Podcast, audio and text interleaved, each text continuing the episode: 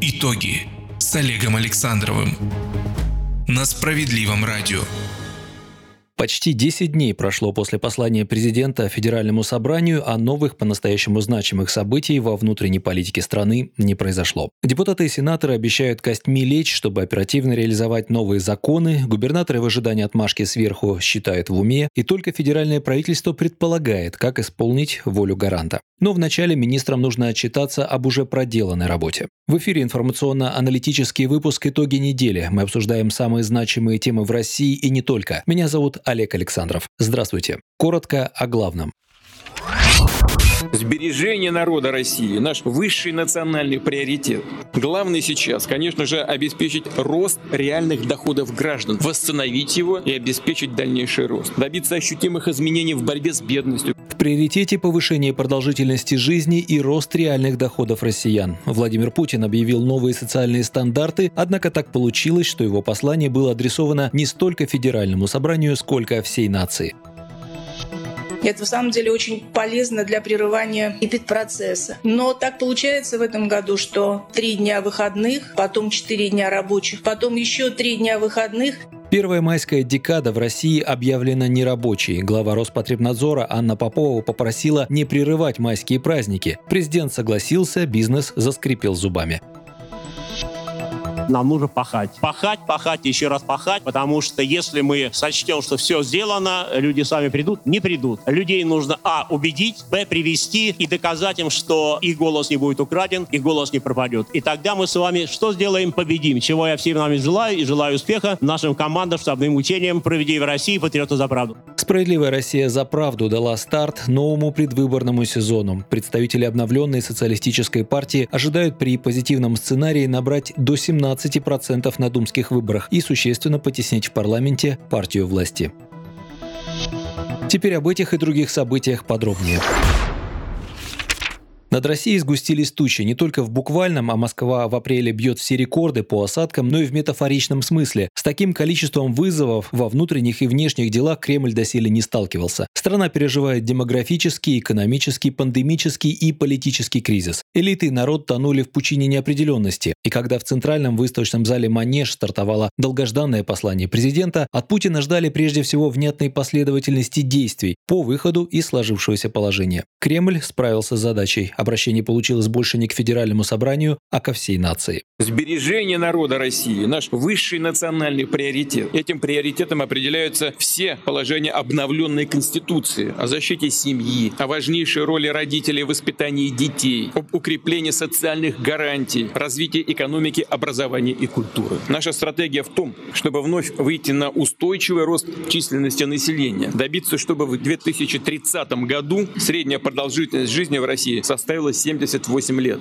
21 год – время крупных федеральных выборов в Госдуму, и от выступления главы государства россияне ожидали судьбоносной риторики и материальной поддержки. Так и получилось. В своем ежегодном обращении Владимир Путин определил новые стандарты соцполитики. К примеру, впервые принято решение материально поддержать женщин, вставших на учет в ранние сроки беременности и находящихся в трудной жизненной ситуации. В середине августа родители всех школьников должны получить по 10 тысяч рублей на ребенка, чтобы у них была возможность подготовить детей к новому учебному году. Распространить эту выплату глава государства предложил и на детей, готовящихся к поступлению в первый класс. Также запланирована дополнительная поддержка детей от 8 до 16 лет, воспитывающихся в неполных семьях. С 1 июля на них будут выплачивать 5650 рублей в месяц. Изменится оплата больничного по уходу за ребенком до 7 лет включительно. Родители станут получать 100% от заработка уже в текущем году. Главное сейчас, конечно же, обеспечить рост реальных доходов граждан, восстановить его и обеспечить обеспечить дальнейший рост, добиться ощутимых изменений в борьбе с бедностью. Прежде всего, государство должно предоставить прямую поддержку семьям с детьми, которые находятся в сложной ситуации. Это наша последовательная политика. Мы и дальше будем двигаться именно по этому пути. Обращает на себя внимание тот факт, что президент с трибуны озвучил многие инициативы «Справедливой России». Говоря о поддержке семей, Путин чуть ли не дословно поддержал почти по всем пунктам политическую программу СР. В партии не могли это не заметить, говорит Олег Шейн, член Комитета Госдумы по труду, социальной политике и делам ветеранов. «Справедливая Россия» является социалистической партией, и, соответственно, социальная повестка – это наша повестка. Поэтому то, о чем говорил президент в послании 2021 года, соответствует нашим ожиданиям. Я бы в первую очередь остановился здесь на демографии демографическом блоке, потому что страна — это люди, и вопрос поддержки семьи, поддержки рождаемости, он является ключевым. Тем более мы хорошо понимаем, что в силу разных обстоятельств в стране рождаемость сильно упала в последние годы. И мы видим, что с каждым новым посланием президент определяет дополнительные мероприятия по поддержке людей.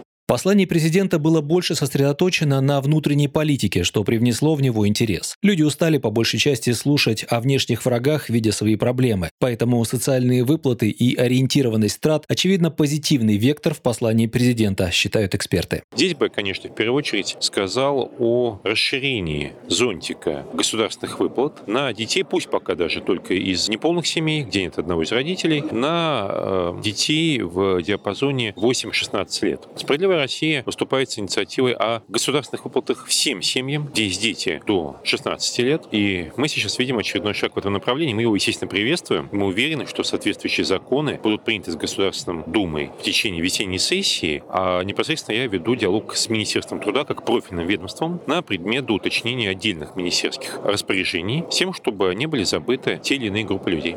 Итак, правительство к 1 июля обязало подготовить систему мер поддержки российских семей с детьми. Но помимо новых выплат нуждающимся, власти должны в течение месяца представить план поддержки малых и средних предпринимателей. Справедливая Россия говорила о поддержке малого бизнеса весь прошлый год, а ранее даже проводила круглый стол по этой теме. Что еще пообещал Путин? В сфере образования 45 тысяч бюджетных мест в вузах, строительство 1300 новых школ, грантовую поддержку на инновации и науку 100 лучшим институтом и университетом страны, поддержку регионов, выделение средств на инфраструктурное развитие, новые дороги и так далее, бесплатную газификацию сел и деревень. В населенном пункте люди не должны платить за подведение газа к участку. Ранее все это с парламентской трибуны предлагала «Справедливая Россия». Теперь требование социальных реформ звучит уже с трибуны президента президентской. Первый заместитель председателя Комитета Госдумы по контролю и регламенту, замруководителя фракции Олег Нилов считает, что следующим шагом Кабмин должен определить этапы реализации президентского послания и назначить ответственных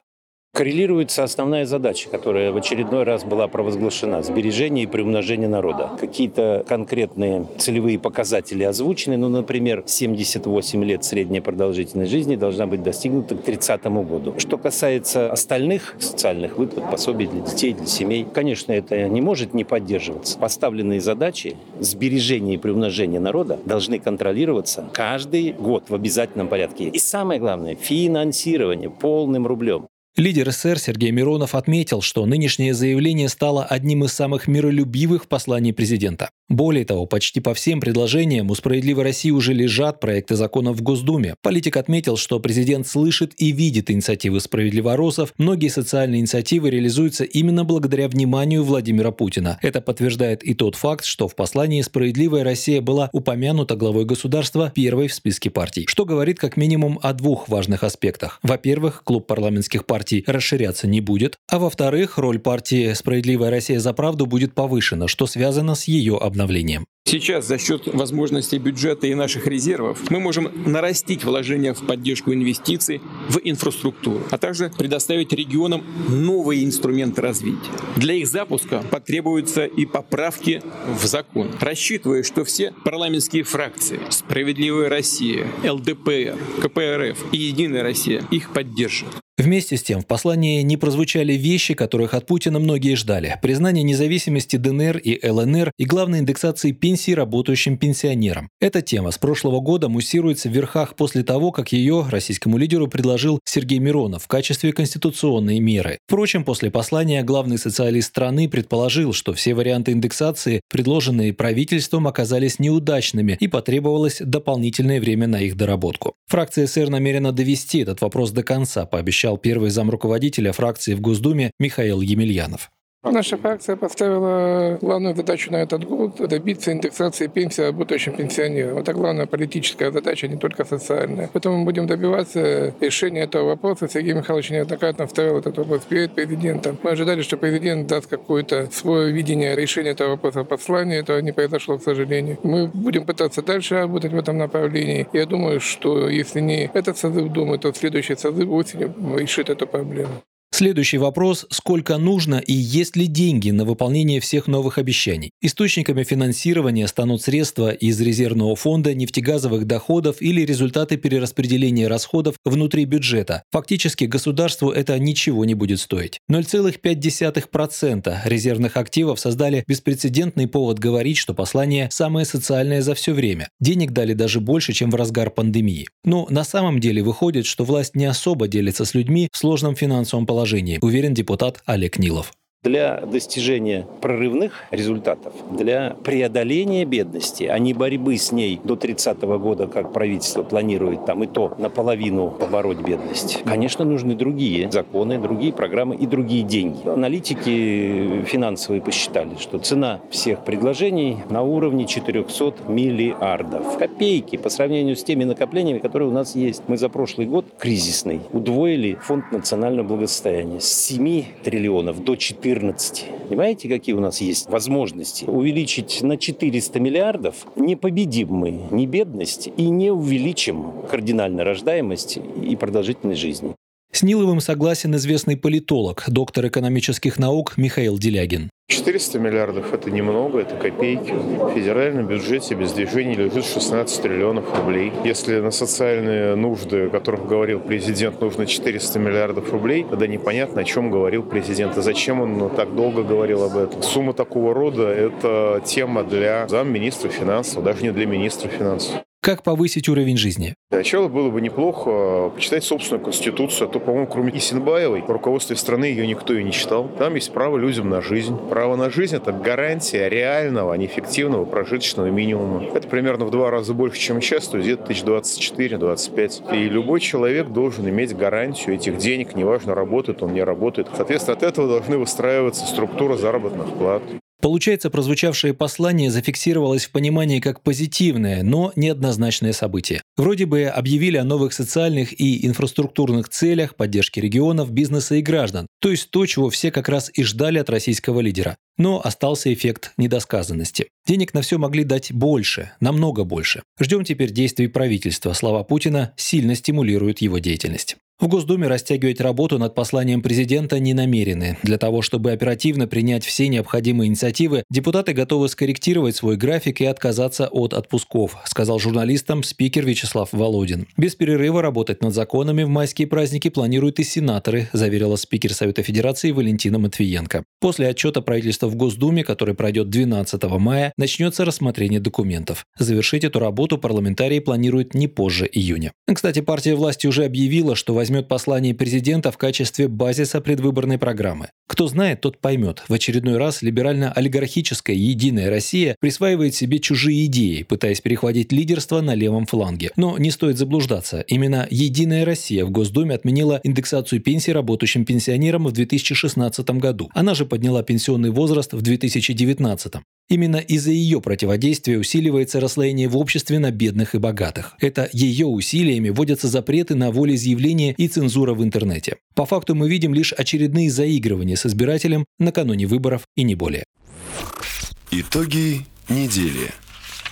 Рост доходов – вот ключ к решению проблемы бедности и улучшению демографии. Объявленные меры поддержки семей с детьми, одиноких матерей, молодых родителей, беременных женщин одновременно призваны решать другую острейшую проблему – демографическую. Рождение ребенка, как правило, заметно снижает благосостояние семьи. И в то же время многие молодые люди задумываются, а стоит ли заводить детей, смогут ли они должным образом обеспечить и себя, и ребенка. Предложенный президентом подход даст синергетический эффект, позволит сконцентрировать бюджетные средства на одном направлении и использовать их куда более эффективно на пользу людей. Справедливоросы в Нижней палате парламента предложили усилить эффект предложенным Путиным демографических мер, ввести так называемую родительскую зарплату. Депутаты фракции подготовили законопроект, который устанавливает ежемесячные выплаты на детей, рожденных или усыновленных с 1 января 2022 года. В семьях, где один из родителей не работает, а занимается воспитанием воспитанием ребенка. Такие выплаты в размере регионального прожиточного минимума должны назначаться семьям, чей среднедушевой доход ниже трех прожиточных минимумов в субъекте федерации. Что особенно важно, родительская зарплата выплачивается на каждого ребенка ежемесячно до достижения им 18 лет. Необходимые средства направляются из федерального в региональные бюджеты через механизм субвенций. По мнению лидера СР Сергея Миронова, так, во-первых, мы решим проблему бедности семей. Во-вторых, родительская зарплата – мощнейший стимул по увеличению рождаемости, сопоставимый по эффективности с материнским капиталом. Но в отличие от мат-капитала, это не разовая, а постоянная поддержка. Принимая решение о рождении ребенка, женщина будет уверена, что бы ни случилось, как бы ни сложились обстоятельства, даже если она не сможет работать, государство поможет ей вырастить нового гражданина страны. Это очень важно на фоне текущих демографических проблем. Напомню, что в прошлом году убыль населения составила почти 700 тысяч человек. В будущем при негативном сценарии мы можем терять до полумиллиона человек в год. Очень важно переломить эту тенденцию, и законопроект «Справедливой России» позволяет это сделать.